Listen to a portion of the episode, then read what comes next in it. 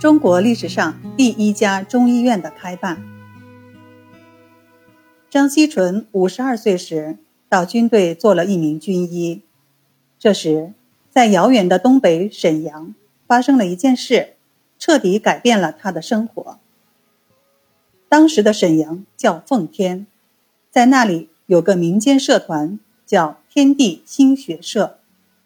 这个新学社的成员喜欢在一起讨论一些新出现的理论，他们的热情异常高涨。新学社里有个人叫苏明阳，他在北京时偶然看到了《医学中中参西录》的手稿。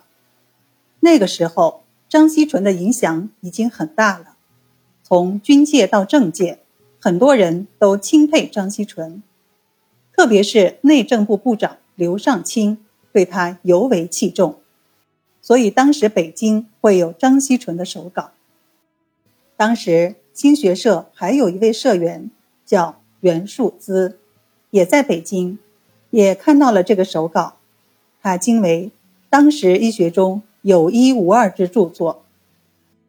他们回来后就和张锡纯取得了联系，劝张锡纯把这本书出版。张锡纯开始还觉得不大自信。后来经不住劝说，也就同意了。于是新学社就派了两个人去了北京，带张锡纯在内务部申请，结果内务部批准了著作权。天地新学社的社长高振铎和副社长王松阁两个人就亲自开始校对，然后大家集资印刷。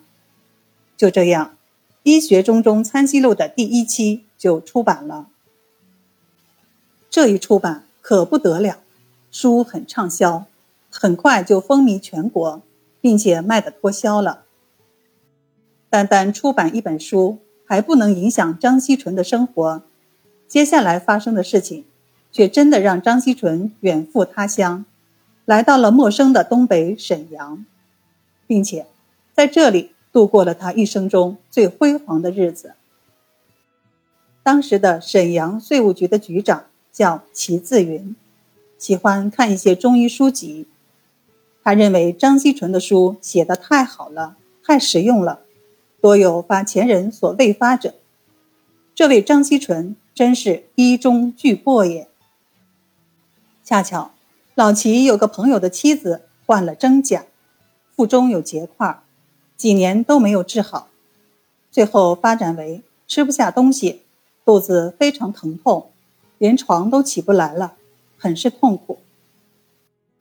这位朋友实在没有办法了，心想老齐见多识广，又喜欢看中医的书，于是就来向老齐求方。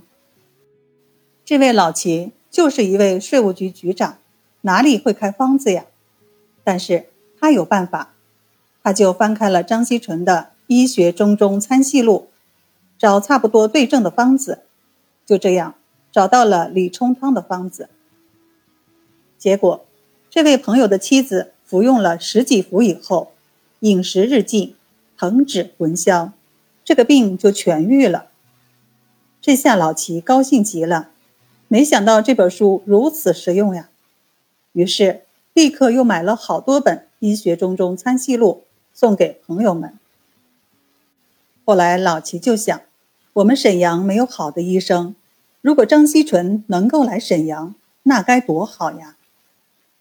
他立刻就把这事儿和当时大帅府的秘书刘海泉说了。当时的沈阳被奉系军阀统治，所以才有大帅府。刘海泉一听说：“好啊，我给你介绍我们沈阳的天地新学社吧。”于是就把天地新学社的朋友找来了，说。为拯救一方疾苦剂，我们一起办一个医院吧。把张锡纯请来，到沈阳来主管这个医院。在当时，西医有医院，有教会开的，也有东洋人开的。中医可从来没有医院啊。最后，大家一致同意，就办一个中医医院吧，叫利达医院。于是，老齐就写信给张锡纯。请他来沈阳开办利达医院。当时张锡纯正在汉口的驻军供职，接到邀请以后，心情激荡。后来，他下定决心去沈阳。他告别了军队的战士们，踏上了远赴东北的旅程。这一年是公元一九一八年。张锡纯和朋友们在沈阳开办了中国历史上第一家中医院——利达医院。